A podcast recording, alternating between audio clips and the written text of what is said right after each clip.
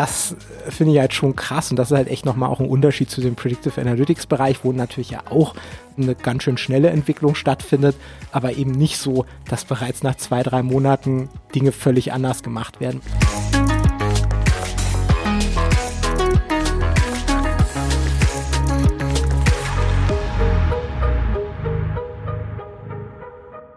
Herzlich willkommen zu In Numbers We Trust, dem Data Science Podcast. Wir sind INWT und setzen Data Science Projekte um von der ersten Idee bis zum fertigen Produkt.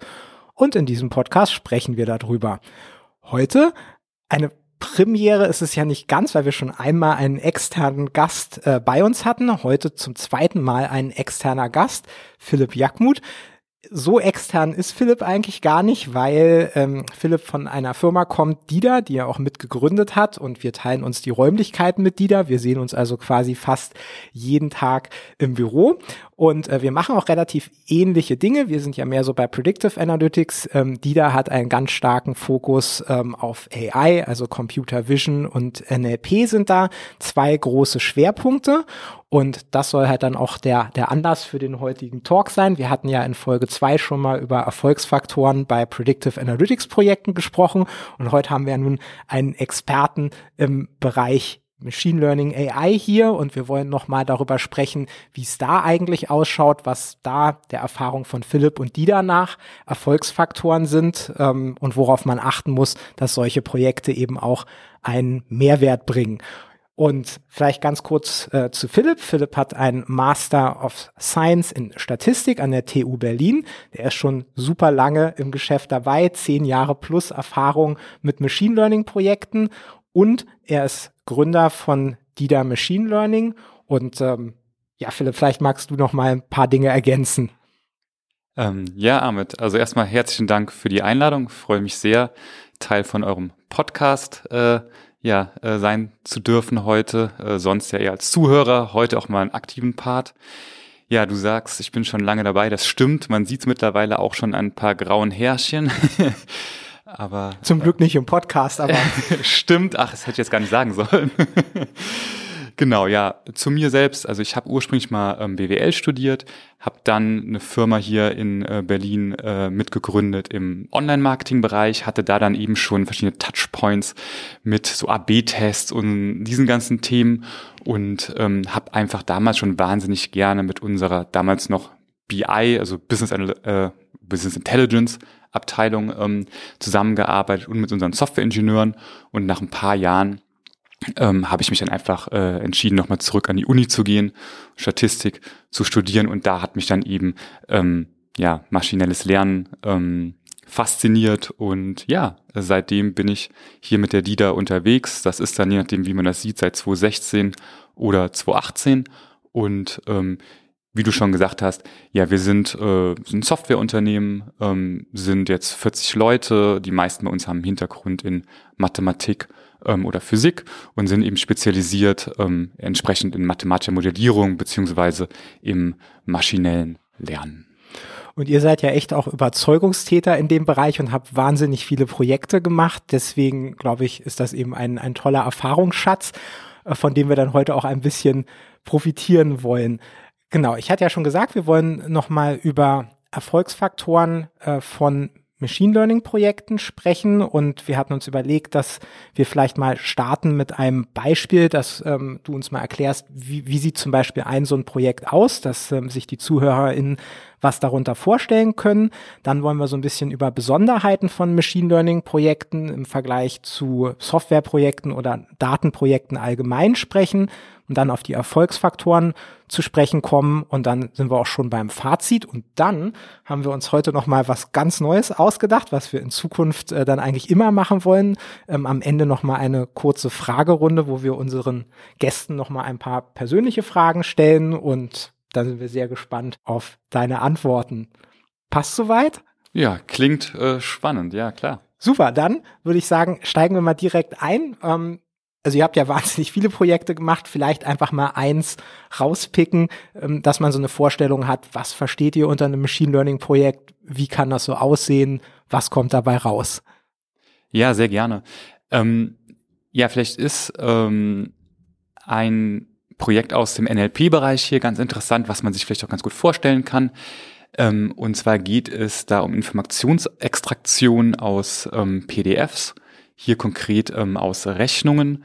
Da gibt es ja schon auch verschiedene Lösungen am Markt, aber hier geht es nicht nur um so eine buchhalterische Brille, also Mehrwertsteuer extrahieren, ähm, Rechnungsempfänger und so weiter, sondern es soll auch genau äh, erkannt werden, was da ähm, geliefert wurde, was da bestellt wurde. Das war jetzt in dem Fall für ein Chemieunternehmen, also Beispiel, wenn jetzt da irgendeine Flüssigkeit als Vorprodukt, sagen wir Methanol, in fünf Gallonen oder Liter zu dem und dem Preis bestellt wurde, in jener Qualität, soll all das extrahiert werden und ähm, ja, richtig ausgelesen werden. Genau. Und dann baut ihr da eine Lösung, wo man das PDF reinschmeißen kann. Dann wird da erkannt, wo was drin steht. Das wird zugeordnet und dann entsprechend ausgelesen und dann in so ein standardisiertes Datenformat gebracht. Vielen Dank. Ja, genau, stimmt. Das hätte ich vielleicht auch nochmal sagen können. Gen genauso ist es. In dem Fall äh, haben wir das halt alles sozusagen bei einem der großen Cloud-Anbieter dann äh, ins Laufen gebracht und ja, genau. Okay, klingt total sinnvoll. Können wir vielleicht eigentlich auch ganz gut gebrauchen, weil es ja doch ganz schön viel Zeit kostet, diese Rechnungen hm. dann immer nochmal zu zerpflücken. Ähm, ja, aber dann glaube ich, haben wir so sowas vor Augen, was ihr für Projekte so macht ich glaube, das war ja jetzt eher so ein Beispiel für ein etwas kleineres Projekt. Ihr macht ja auch sehr, sehr große Projekte, teilweise auch in Richtung Forschungsprojekte, aber eigentlich immer im Fokus auf Machine Learning. Und das ist jetzt genau der Punkt. Ähm, was sind aus deiner Sicht die Besonderheiten von Machine Learning Projekten im Vergleich zu normalen Softwareprojekten, weil ihr ja auch sagt, wir verstehen uns als Softwareunternehmen? Ja, ähm, das ist eine gute Frage, da könnte ich jetzt ganz lange drüber sprechen. Ich versuche mich äh, kurz zu halten, weil man selber glaubt ja auch mal, äh, man äh, sei was Besonderes oder macht was ganz Besonderes, aber ähm, in dem Fall ähm, ja, fällt mir sofort dieser Faktor Unsicherheit ein. Also wir selber auch als Profis wissen im Vorhinein fast nie, ähm, werden wir in der Lage sein, dieses Problem ähm, mit Machine Learning so gut zu lösen, dass ähm, ja äh, in der Praxis dann wirklich zu aller, sage ich mal, seitigen Zufriedenheit so ein Prozess automatisiert werden kann. Also das ist schon mal ein Faktor Unsicherheit. Darf ich schon mal direkt ja. da reingrätschen? Wie geht ihr denn damit um? Weil ja die Kundenerwartungen, ich glaube, da je, je, konkreter das ist, was man halt sagt im Angebot, desto besser. Ähm, wie, wie findet ihr da eine, eine Lösung, wenn, wenn eigentlich noch sehr unklar ist, was am Ende bei rauskommt und ob das eigentlich verwertbar ist und den Ansprüchen genügt? Natürlich haben wir viel Bauchgefühl mittlerweile ähm, uns erarbeitet, aber dennoch, wir wissen es vorher eigentlich bei fast keinem Projekt, weil der Kunde hat ja auch oft sehr hohe Ansprüche an die Genauigkeit äh, und das ist ja nur ein Teil im ganzen Prozess sozusagen und dem Kunde interessiert nicht, wie genau sozusagen dieser eine Teil funktioniert, sondern der möchte natürlich, dass alles am Ende funktioniert. Und entsprechend ähm, ist auch kein Geheimnis. Und ich denke mal, ähm, ihr geht vielleicht auch öfter so vor. Ähm, erstmal machen wir ein Proof of Concept gemeinsam mit dem Kunden, ähm, um danach wirklich ein, einfach ein besseres Bauchgefühl, immer noch keine Perfektion, ja, aber einfach ein besseres Bauchgefühl zu haben, ähm, ob das eben reicht ähm, am Ende. Genau. Ich denke, ihr macht das ja ähm, wahrscheinlich genauso oder? Genau, also wir haben manche Projekte, die haben wir tatsächlich schon relativ oft gemacht. Da reicht dann oft so ein Vortermin, wenn wir so uns die Daten angucken, dass wir zumindest schon so einen Korridor uns vorstellen können und dann auch schon mitkriegen, ob, ob das für den Kunden, die Kunden ausreichend ist. Ähm, aber wir machen natürlich auch Projekte zum ersten Mal und da ist dann tatsächlich eben auch Proof of Concept das, das Mittel der Wahl, um irgendwie das Risiko für den Kunden zu begrenzen ähm, und dann eben erstmal eine Entscheidungsgrundlage zu treffen. Ja, genau. Und dann vielleicht zurück zu deiner äh, Frage. Also ähm, was unterscheidet Softwareprojekte von, von ML-Softwareprojekten. Also einerseits finde ich eben, dass diese Wolke der Unsicherheit noch mal stärker über allem hängt. Und dann denke ich, ähm, ist es einerseits diese Modell- oder Modellierungskomponente und eben ähm, die, die Datenkomponente. Ähm, ja, wir wissen auch oft nicht genau, welches Modell bei uns eben, welches neuronale Netz wir, wir genau ähm, benutzen wollen. Ähm, äh, haben natürlich oft schon eine Ahnung, aber im Detail müssen wir eben auch verschiedene Sachen einfach ausprobieren, äh, an der Architektur rumschrauben. Man weiß nicht genau, wie lange dauert das. Ne? Ähm, und dann natürlich Daten, Daten, Daten. Ähm, und da wir ja mit unstrukturierten Daten arbeiten, Bild ähm, oder Text, ähm, ist es auch immer ähm, ja unklar, wie viele Labels oder wie viele annotierte Daten brauchen wir denn, in, in welcher Qualität. Will der Kunde das selber machen? Am Anfang des Projekts immer ja, später irgendwie dann immer nein. Also ähm, wie viele Ressourcen brauchen wir? Ähm, und dann ist es insgesamt auch noch so, diese Interaktionen, ähm, sage ich mal, der verschiedenen Projektbestandteile, ähm, die empfinde ich auch nochmal als herausfordernder, als sie sowieso vielleicht schon im normalen Softwareprojekt äh, sind. Und dieses Thema Labeling der Daten, also du meintest ja oft ist es so, dass ihr vom Kunden was bekommt. Ähm, hin und wieder sieht man auch, dass, dass bei euch Leute ähm, mit Labeln beschäftigt sind. Ähm, nimmt das einen großen Teil eurer Zeit in Anspruch? Oder äh, auch wenn, wenn vielleicht die Daten nicht von euch gelabelt wurden, wie stellt ihr dann sicher, dass die Qualität da auch passt? Habt ihr da irgendwelche Tipps oder Tricks? Ja, also Haupttrick äh, ist machen. ähm, derjenige, der in der Praxis damit zu tun hat, der weiß, äh, glaube ich, äh, wovon ich spreche. Es ist sicherlich banal und ähm, das ist aber wirklich schwierig, überhaupt an die Daten ranzukommen. Der Kunde möchte die nicht immer äh, vielleicht rausrücken. Ähm, und ähm, oft ist es dann so, am Ende kriegen wir sie doch, äh, weil wir dann eben äh, ähm, uns sehr tief mit diesem Labeling beschäftigen. Das ist auch im Prinzip kurz bevor die ganze Sache in Produktion geht. Also bis dahin beschäftigen wir uns ähm, damit.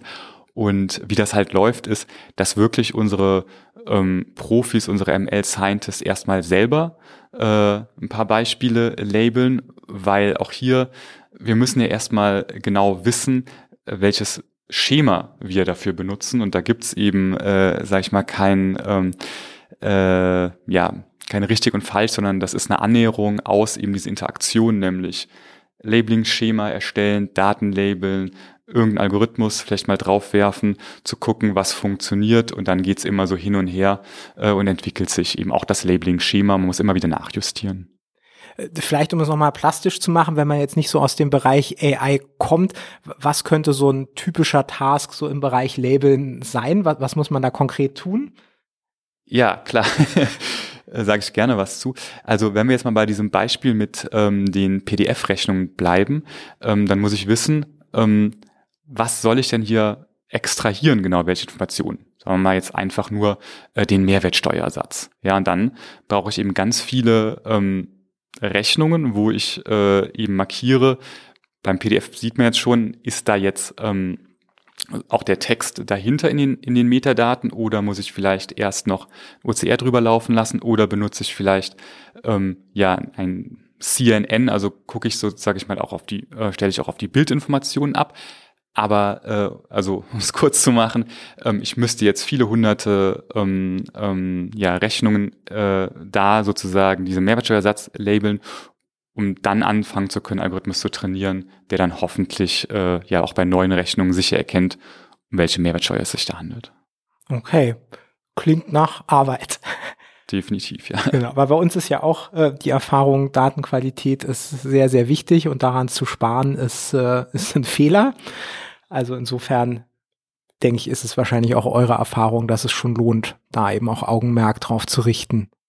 Ja, absolut. Also es ist so eine Banalität, aber ich habe es immer und immer wieder gesehen, ähm, dass Firmen, Kunden daran in, in der Praxis scheitern, weil das irgendwie, niemand ist so richtig dafür zuständig, niemand hat so richtig Lust, äh, aber sozusagen, wenn man es dann oft nicht schafft, äh, von den 50 äh, gelabelten, sagen wir, Rechnungen auf die 5000 zu kommen, dann ist das Projekt aus meiner Sicht äh, von Anfang an zum Scheitern verurteilt.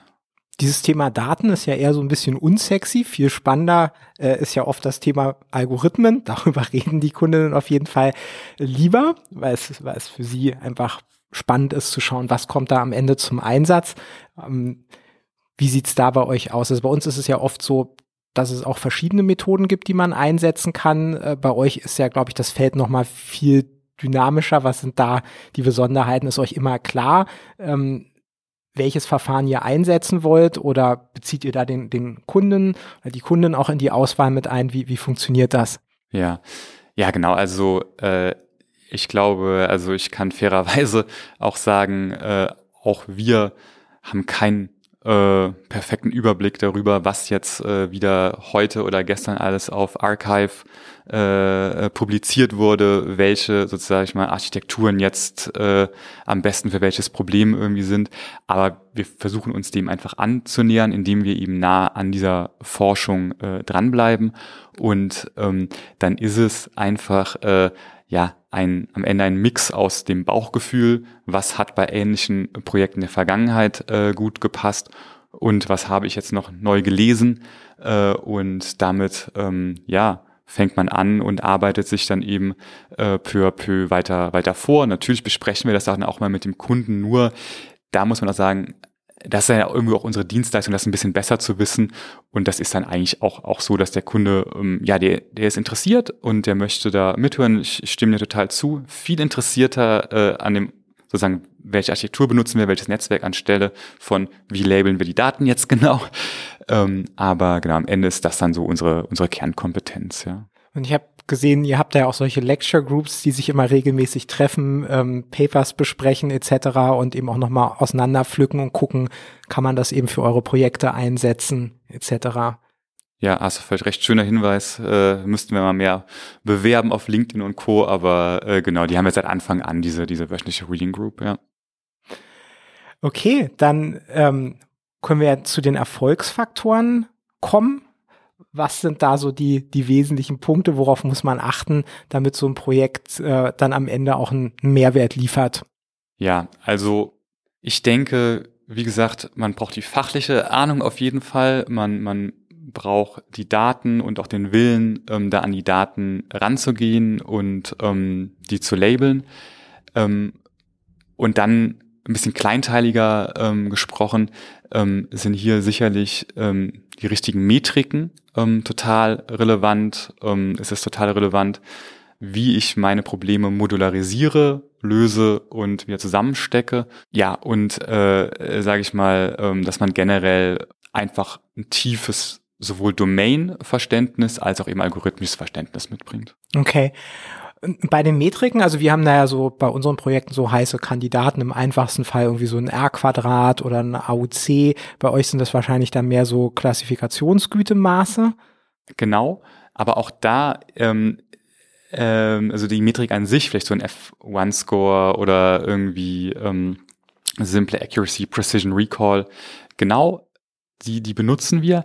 Nur ähm, es kommt halt, ich kann ja mal wieder auf dieses Rechnungsbeispiel ähm, ähm, zurückkommen, es kommt halt eben auch sehr auf die Zielgruppe drauf an, mit der man kommuniziert. Also wir im technischen, im Machine Learning-Bereich versuchen möglichst harte Metriken äh, zu finden. Also Rechnung beispielsweise, ich möchte jetzt äh, erkennen, dass ich diese fünf Liter auf Methanol in äh, der Qualität äh, und äh, mit dem Preis, dass sich diese Items zusammen ähm, ähm, aufeinander beziehen, dann ähm, genau muss ich mir eben schon auch eine Metrik bauen, die das genau abbildet. Ähm, genau, und dann habe ich natürlich mehrere Items, die ich, die ich erkennen möchte. Ja, und aber jetzt mit Business Stakeholdern, das ist denen viel zu kleinteilig und dann haben wir am Anfang gemerkt, dass es auch kein guter Fit ist. Die werden total nervös, ähm, äh, wenn man äh, sozusagen so kleinteilige Metriken baut. Und da ähm, zum Beispiel, es gibt noch andere Zielgruppen, aber machen wir mal so einen klassischen Business Stakeholder. Äh, für den würden wir dann eher so eine Metrik ähm, in Absprache natürlich nutzen, wie wie viel Prozent aller Rechnungen werden mit einer Mindestgüte von 90 Prozent erkannten Feldern oder irgendwie sowas ähm, eben erkannt. Genau. Und die sind dann tatsächlich auch, also gucken dann wirklich auch auf die Metrik oder ist es am Ende so, dass, wenn ihr dann in der Präsentation ein paar Beispiele zeigt, dass, dass das eigentlich dann am Ende das ist, was, was eher im Kopf haften bleibt und was dann halt auch maßgebend für die Projektbewertung ist. Ja, genau. Also da haben wir wirklich viel gelernt. Ähm, also diese Metrik oft, also in diesem Business-Kontext, da baut man auch keine fünf das ist einfach zu kompliziert. Weil diese ein, zwei Metriken in Prozentzahl, wo jeder weiß, es geht maximal bis 100, ja, das hat auch schon zu skurrilen äh, Situationen am Anfang geführt. Äh, jetzt hat, da haben wir gelernt, das machen wir immer auch gemeinsam mit den, sag ich mal, Data Science Menschen vom, vom Kunden. Diese Metrik sozusagen, die muss für den Business äh, Owner verständlich sein und die muss einfach auch hoch genug sein, ähm, dass der äh, keine kalten Füße bekommt, weil dann kann er gar nicht mehr zuhören. Das ist vielleicht meine Erfahrung. Ähm, und deswegen ja, ist es so, dass wir sozusagen mit den äh, anderen äh, Machine Learning Scientisten oder Data Scientisten des Kunden, da haben wir viel mehr Metriken zu ähm, ähm, Verfügung und sprechen über die, aber dann mit dem sagen wir mal, internen äh, Business Stakeholder, da gibt's oft nur eine Metrik. Ja. Und jetzt nochmal eine etwas provokante Frage. Also in eurem Bereich ist es ja so, da gibt's ja eben auch sehr viel Hype und zum Teil auch völlig überzogene Vorstellungen, was AI so alles kann und was nicht. Ähm, passiert das auch, dass ihr damit dann so in Berührung äh, kommt und dann auf der anderen Seite vom Tisch jemand sitzt, der also wirklich Dinge erwartet, die Stand jetzt einfach noch nicht realistisch sind und wie, wie geht ihr damit dann um? Ja, genau, nee, das passiert auf jeden Fall und also ich schreibe mir so ein bisschen auf die Fahnen, ich, mein, ich habe mal BWL studiert, habe dann auch so erweitert Online-Marketing gearbeitet und jetzt, dann habe ich Statistik studiert und bin jetzt in diesem Machine Learning ähm, Bereich einfach tätig. Also ich schreibe mir so ein bisschen auf die Fahnen, beide Welten so ein bisschen zu kennen und bin dann doch immer wieder erstaunt, dass es auch mir nicht gelingt, oft dann dieses, diese Lücke ähm, zufriedenstellend zu, zu schließen. Ähm, also ja, es kommt öfter vor, ähm, dass jemand dann von uns Dinge erwartet, die absolut nicht, nicht möglich sind. Und ich weiß dann auch nie sozusagen, sagt er das jetzt vor uns und vor seinen Leuten ein bisschen, ja, wir brauchen da mindestens 99 Prozent, ja. Ähm, einfach weil der sozusagen weiß, ich habe auch keine Ahnung davon. Aber wenn ich denen jetzt sage, sozusagen 80 Prozent reicht, dann strengen die sich nicht genug an. Oder meint er das ernst? Ja, aber da kommt man irgendwie nicht mehr so richtig äh, ran. Generell ist aber ein sehr schlechtes Zeichen sozusagen, wenn man auf einmal auf dieser Ebene spricht. Also zumindest für unsere Projekte, weil dann geht es oft irgendwann nicht mehr, nicht mehr weiter. Das haben wir in der Vergangenheit oft erlebt und vielleicht ein Learning. Deswegen ähm, arbeiten wir auch fast nur mit, mit Technikern auf der anderen Seite auch zusammen, weil man braucht schon dieses ganz tiefe Verständnis, ähm, damit es am Ende funktioniert, sage ich mal. Und das ist wahrscheinlich auch einfacher, wenn man dann erstmal gemeinsame Erwartungen dann auch teilt und äh, es da keine Missverständnisse gibt über das, was das Projekt leisten kann oder eben auch nicht leisten kann. Ja, ja, absolut. Ich meine, weiß nicht, willst du da mal ein bisschen äh, aus dem Nähkästchen bei, bei euch plaudern? Also das kommt doch bestimmt auch bei euch vor, dass Leute dann völlig unrealistische Erwartungen haben? Oder ist es so wegen, sag ich mal, Predictive Analytics, Statistik, Regression, dass, dass viele das doch so ein bisschen kennen und dann etwas realistischer sind? Ne, ich denke dadurch, dass bei uns der Hype-Train ja schon ein bisschen durch ist, ähm, taucht es vielleicht nicht ganz so oft auf, aber was wir halt hin und wieder haben, wenn wir über Predictive-Modelle sprechen, ist, dass dann zum Beispiel kundenseitig noch gefragt wird, wenn man so denkt, okay, jetzt, jetzt sind wir eigentlich ähm, so weit und haben gemeinsames Verständnis und ähm, was passiert jetzt zum Beispiel, wenn ein Flugzeug auf meine Produktionshalle stößt? Wie würde das Modell damit umgehen? Und dann müssen wir halt sagen, ja, das ist ein sehr seltenes Ereignis. Das können wir jetzt so nicht abbilden. Und da würde man eher andere Dinge machen, Risk Management, sich auf so ein Szenario vorbereiten, aber das ist nichts, was ein normales Prognosemodell jetzt machen könnte. Das wäre vielleicht so der, der Counterpart, wo wir dann auch in solche Situationen kommen. Aber generell mhm. ist die Schlussfolgerung, die wir für uns gezogen haben, genau die gleiche.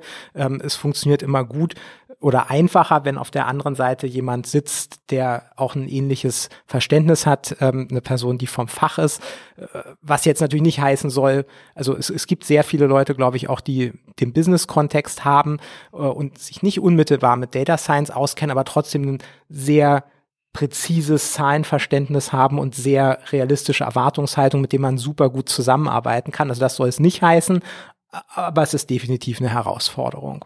Ähm, mit Blick auf die Zeit können wir nochmal weiterkommen. Du hattest ja noch angesprochen Modularität versus End-to-End. -End. Ähm, da kann ich mir noch nicht so richtig was drunter vorstellen. Ähm, magst du da nochmal drauf eingehen? Ja, ja, das ist natürlich so ein bisschen abstraktes Thema. Ähm, ich versuche das mal verständlich ähm, hier ähm, zu erklären. Also die Frage ist sicherlich immer, wie definiert man das Problem genau und in welche Subprobleme unterteilt man es? Beispiel Rechnungen. Ähm, Habe ich jetzt einfach nur ein Bild von dieser Rechnung und versuche da irgendein neuronales Netz, irgendein CNN oder ich weiß es nicht, draufzuschmeißen und am Ende kommt irgendwas bei raus. Und ne, das würde ich jetzt mal so als End-to-End-Ansatz ähm, äh, wählen und das reicht in der Praxis eigentlich nie aus ganz vielen verschiedenen Gründen, unter anderem auch Explainability, was ist wo äh, schiefgelaufen, sicherlich auch Nutzervertrauen, ja, äh, und auch ähm, ich kann nur schwer Dinge verbessern. Äh, und ähm, deswegen versuchen wir ähm, das Problem natürlich in einzelne Subprobleme zu unterteilen, wo wir auch möglichst versuchen, möglichst wenig Machine Learning lustigerweise ähm, äh, zu benutzen, einfach ähm, weil das eben äh, oft komplexe Sache ist äh, und äh, nicht äh, deterministisch sich verhält dann. Ähm, und ja, ein Beispiel für, für ähm, äh, Modularität ist, ist dann vielleicht, ähm, dass wir erstmal schauen, ähm, ist das PDF sozusagen, hat's Text oder nicht. Wenn es keinen Text hat, geht's erstmal in ein OCR-Modul. Ähm, dann äh, fängt die Erkennung erstmal an, dann kriegt der ähm, Nutzer das visualisiert ähm, mit noch ähm, ja, einer Wahrscheinlichkeit, wie sicher wir uns einzelne Sachen sind, dann kann der das nochmal korrigieren ähm, und ähm, wenn, wenn, wenn nötig und ähm, dann können wir das Modell nachher auch nochmal nachtrainieren. Ähm, ja, und das sind dann einfach so einzelne Schritte, die das äh, Ganze am Ende ähm, so gut werden lassen, dass in der Praxis auch äh, im Produktivbetrieb einfach den Mehrwert schafft. Und der Nutzen besteht dann darin, dass man halt eben sieht, wo liegen die Probleme? Also ist das Problem jetzt zum Beispiel, dass die OCR mit bestimmten Dokumenten nicht klarkommt und einfach den, den Text nicht richtig extrahiert kriegt? Oder ist das Problem, dass wir am Ende nicht die richtige Stelle finden? Oder passiert danach noch irgendwas, was schief geht, dass man also genau weiß, wie gut bin ich auf den einzelnen Stufen und eben auch sieht, wo lohnt es sich gegebenenfalls nochmal anzufassen dann? Ja, vielen Dank. Genau, das ist ein total wichtiger Aspekt, ja. Okay, ähm, Jetzt hattest du ja noch mal angesprochen, ähm, Explainable AI, das ist ja Lieblingsthema von ähm, Steffen. Äh, wie wichtig ist das äh, für euch? Weil das ist ja gerade so ein Punkt, wo man eben klassisch im Bereich AI sagt, ist eher eine Blackbox.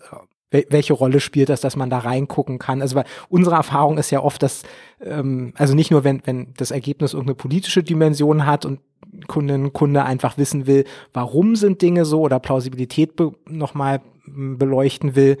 Also für uns ist es ein super wichtiges Thema und für euch anscheinend auch. Ja, auf jeden Fall. Und ich vermute aber, dass sich das bei uns so ein bisschen unterscheidet. Ähm, ich denke mal, bei euch geht es auch viel darum, die einzelnen äh, Variablen ähm, ja dann eben so zu erklären, wie viel Einfluss die, die wirklich haben ähm, und wie die miteinander interagieren vielleicht. Ähm, und bei uns habe ich doch das Gefühl, ähm, dass der normale Nutzer jetzt da irgendwie genau verstehen würde, welche ähm, Variablen sind besonders relevant für das neuronale Netz, das, das, das ist einfach nicht mehr so relevant, ja. Ähm, aber ähm, wir können eben viel mit ähm, Visualisierung machen, dass der Nutzer ähm, immer mal wieder das Ergebnis sich anschauen kann, gegebenenfalls auch eingreifen kann. Ja, dadurch ist es dann natürlich nicht immer 100 Prozent ähm, automatisiert, aber es schafft wahnsinnig viel Vertrauen und erklärt dann in diesem Sinne auch, ähm, was die Software ähm, macht und schafft einfach ähm, auch so, sage ich mal, dieses Vertrauen, dass ich als Mensch dieser Maschine nicht ganz ausgeliefert bin, sondern eben auch eingreifen kann. Und das haben wir bei ganz vielen Nutzergruppen, ja, wir haben auch verschiedene Sachen für Anwälte gebaut, ähm, immer wieder gesehen, ähm, dass dann, ohne dass man auch dieses tief, tiefe technische Verständnis hat, dass dann viel Vertrauen entsteht und das braucht man, damit diese Lösung ähm, langfristig auch dann wirklich benutzt wird. Macht Sinn. Und ähm, bei uns ist ja immer noch so, ein Thema, also es gibt ja da auch eine, eine sehr aktive Entwicklung, bei, bei euch ja auch. Es gibt viele Software as a Service Ansätze, die eben versuchen, wir, wir versuchen die Komplexität rauszunehmen aus dem Thema. Wir bieten eine fertige Lösung an und äh, wir stellen ja schon fest, diese fertigen Lösungen werden natürlich auch besser und es sind dann wirklich nicht mehr alle Cases, wo man wirklich guten Gewissens sagt, dass hier eine maßgeschneiderte Lösung wirklich Sinn macht. Ähm, wie ist das bei euch? Habt ihr diese, diesen Spannungsbogen oder ähm, also hat sich ja sicherlich jetzt auch in den letzten Jahren nochmal mit, mit OpenAI etc. viel getan. Also wo ist es sinnvoll, wirklich noch maßgeschneiderte Lösungen zu bauen und wo ist es vielleicht einfacher, irgendwas Fertiges einfach zu abonnieren? Ja, ja, das ist sicherlich eine super interessante Frage. Ähm, ich weiß nicht, ähm, ja, ob ich da eine sehr präzise Antwort drauf, drauf geben kann. Aber ja, ähm, das ändert sich. Die Standardlösungen stimme ich ja total zu. Ähm, die werden immer besser. Und ähm, wir versuchen ähm, dann eigentlich in der POC-Phase jetzt auch, ähm, wenn zum Beispiel jetzt ChatGPT oder, oder äh, Google Bard, ähm, ja, wenn wir vermuten, dass das helfen kann, versuchen wir, das mit einzubeziehen.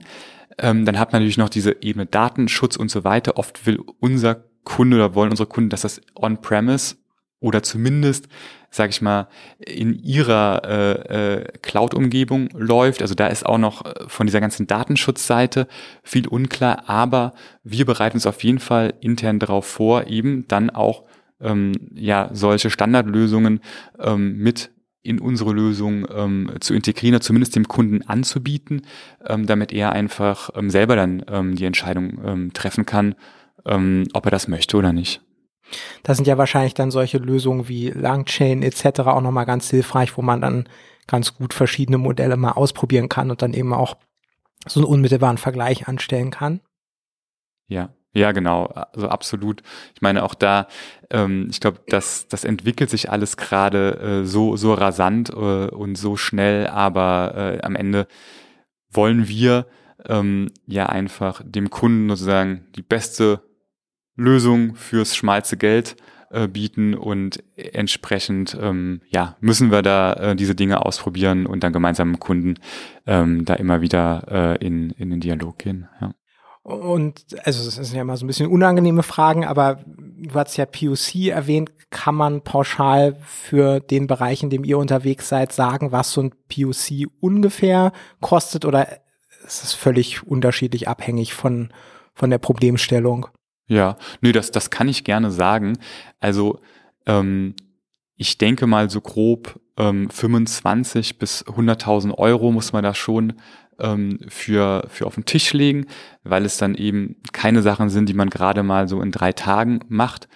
Und das Ergebnis soll ja nicht sein, hey, hier läuft irgendwas, hier wird irgendwas erkannt, sondern der POC ist ja Mittel äh, zum Zweck, um eben abschätzen zu können, ähm, wird das gut genug in der Praxis, dass ich da meinen Businessprozess ähm, mit ähm, automatisieren kann? A und B, zu welchen Kosten? Und ja, in, insofern muss das super seriös äh, gemacht werden, weil ich denke mal, ähm, wenn, wenn äh, äh der POC nachher ähm, ja einfach zeigt, hey, das ist vielleicht nicht gut genug, dann lieber da abbrechen, alle sind noch happy, äh, anstelle, dass man Vollgas in ein Projekt reinstürzt, äh, was nachher sich dann, ähm, sag ich mal, als nicht so wertschaffend äh, ähm, äh, rausstellt, wie an, also von Anfang an gewünscht, ja. Wenn man jetzt dann doch weitergeht, äh, wäre ja der nächste Schritt dann der, der MVP. Kannst du da noch Pi mal Daumen sagen, wie, die, wie das Verhältnis der Aufwände ist, wenn man vom POC zum, zum MVP will in, in eurem Bereich? Ja, lass mich mal überlegen. Kann ich auf jeden Fall sagen. Also, auch da, es kommt total drauf an. Ich würde sagen, Faktor zwei ist sicherlich absolutes Minimum ähm, bis Faktor 5 vielleicht irgendwie so. Ja, also Teufel steckt im Detail, aber ich, ich denke auch, das sind genau einfach auch für die Zuhörer hier, ähm, ja, so ein bisschen Butter bei die Fisch, also so, äh, dass man auch ein bisschen Vergleich hat, vielleicht intern, wie teuer kostet, äh, kommt ein, so eine Lösung zu stehen. Ähm, ja, genau, ja. Okay. Und durch diesen Hype ist es dann oft so, dass eigentlich dann nach dem POC Schluss ist oder ist das eher die Regel, dass wenn das Ergebnis jetzt zufriedenstellend äh, ist für, für euch und auch aus Kundinnen-Sicht, dass es dann auch, dass es weitergeht?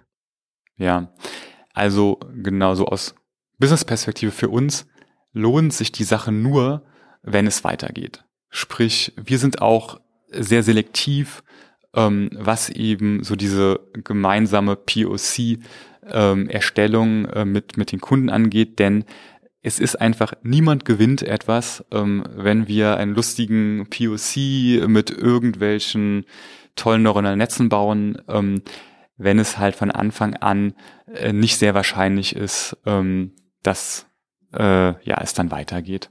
Also das heißt, ihr hinterfragt den Use Case vom Kunden dann auch so ein bisschen, äh, auch, auch betriebswirtschaftlich und der Sinn des POCs liegt dann tatsächlich eigentlich nur darin, rauszufinden, funktioniert es wirklich jetzt von ähm, Modell- oder Algorithmusseite, aber zumindest betriebswirtschaftlich sollte klar sein, dass wenn es denn hinreichend gut funktioniert, da eben auch ein ordentlicher Use Case hintersteht.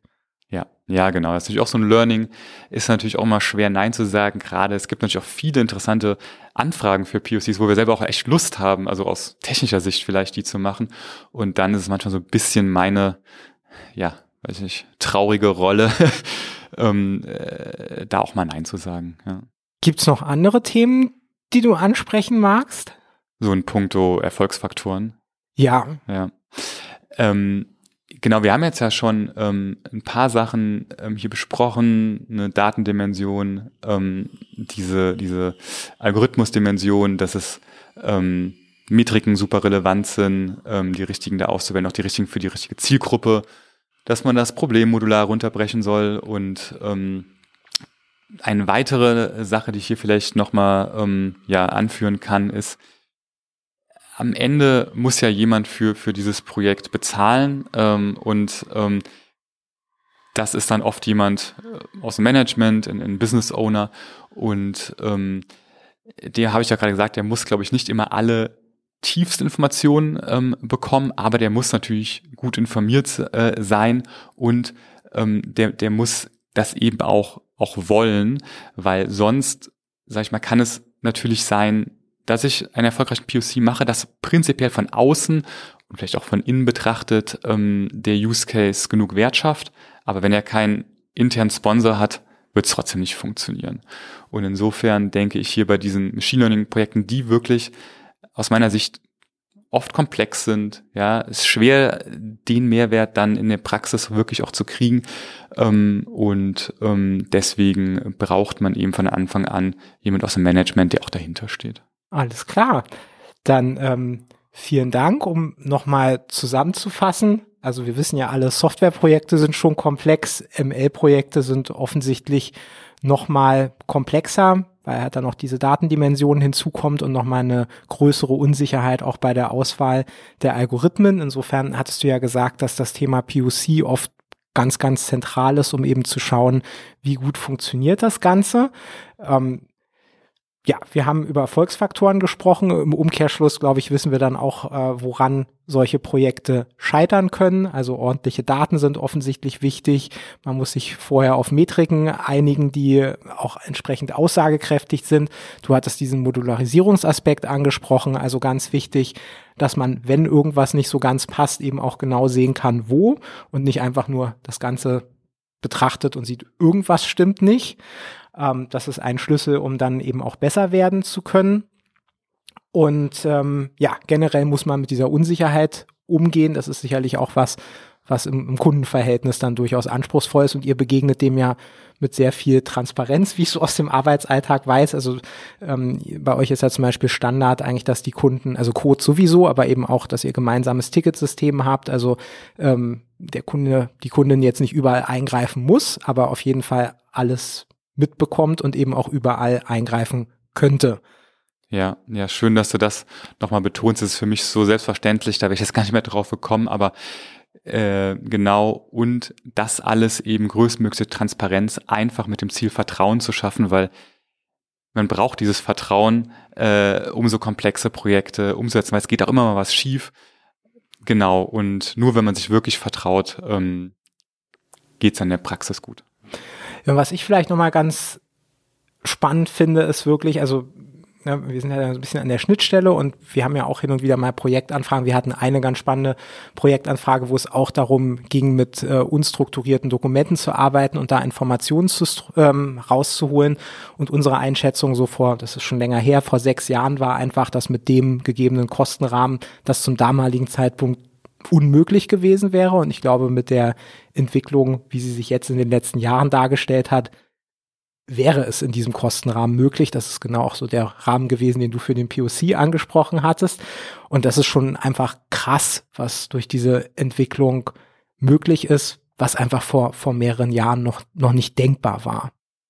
Ja, stimme ich total zu. Also ich äh, staune auch teilweise wirklich mit, mit äh, sag ich mal, großen Augen und ähm, ja, ist einfach eine tolle Zeit, äh, ja, in diesem Feld hier ähm, tätig zu sein. Ja. Wo mir das aber so besonders bewusst geworden ist, wir hatten uns ja neulich auch mal gemeinsam auf eine Ausschreibung beworben, da ging es um, um Referenzen und dann hast du ja gesagt, äh, als ich nach einer Sache gefragt habe, äh, das haben wir schon mal gemacht vor fünf Monaten und dann meintest du aber noch so hinterher, weil normalerweise würde man jetzt sagen, fünf Monate ist eine, also gerade eben erst und meinst du, da müssen wir jetzt aber nochmal recherchieren, ob das mittlerweile nicht vielleicht ganz anders geht.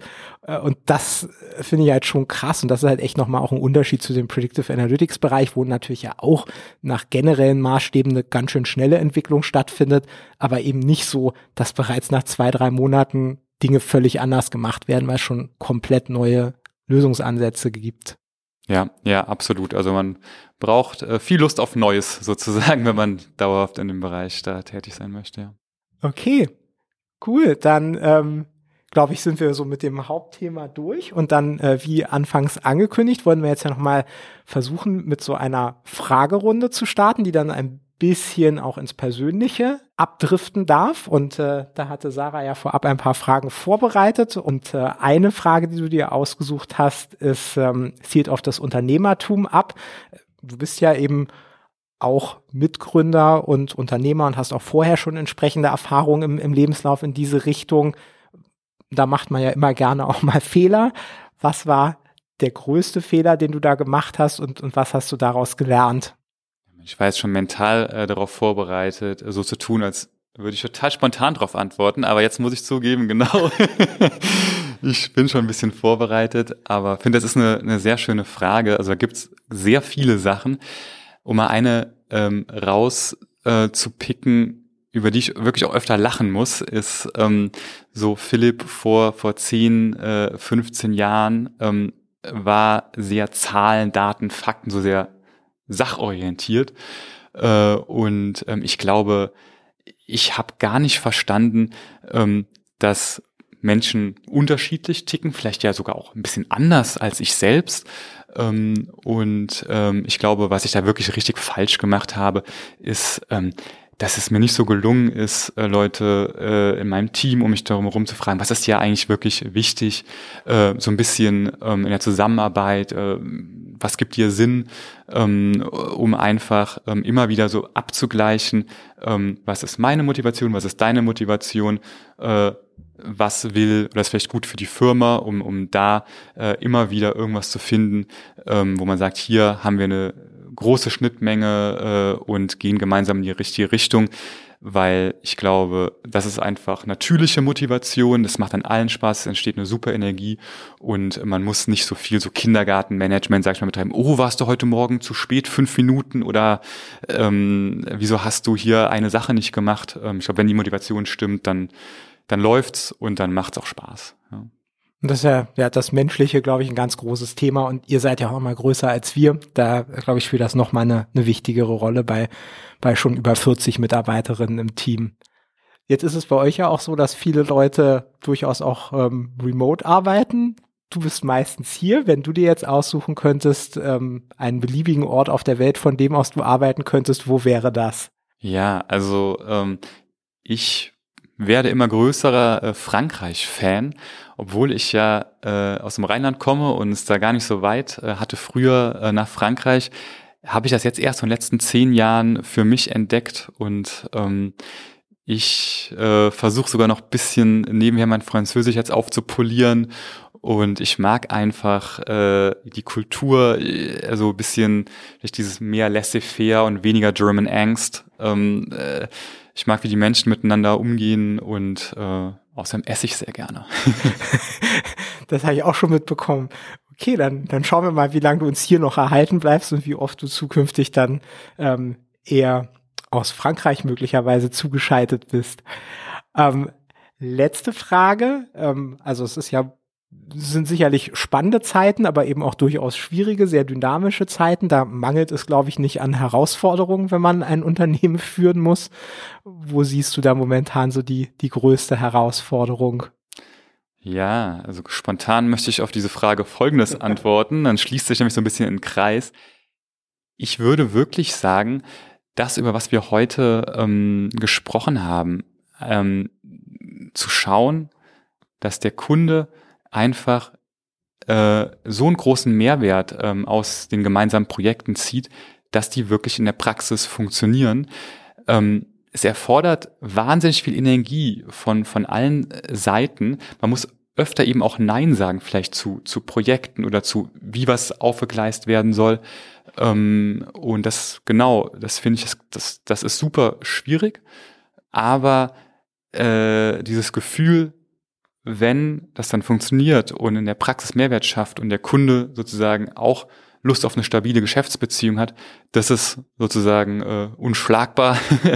und ähm, genau, deswegen freue ich mich immer sehr, wenn das funktioniert. Da machen Projekte auch Spaß.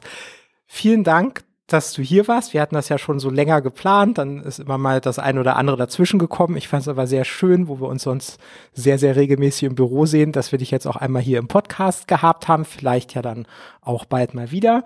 Ähm, euch vielen Dank fürs Zuhören. Wenn es euch gefallen hat, freuen wir uns natürlich über eine Bewertung oder klickt einfach auf die Glocke, damit ihr auch beim nächsten Mal sofort Bescheid wisst, wenn die nächste Episode erscheint. Dankeschön und bis bald.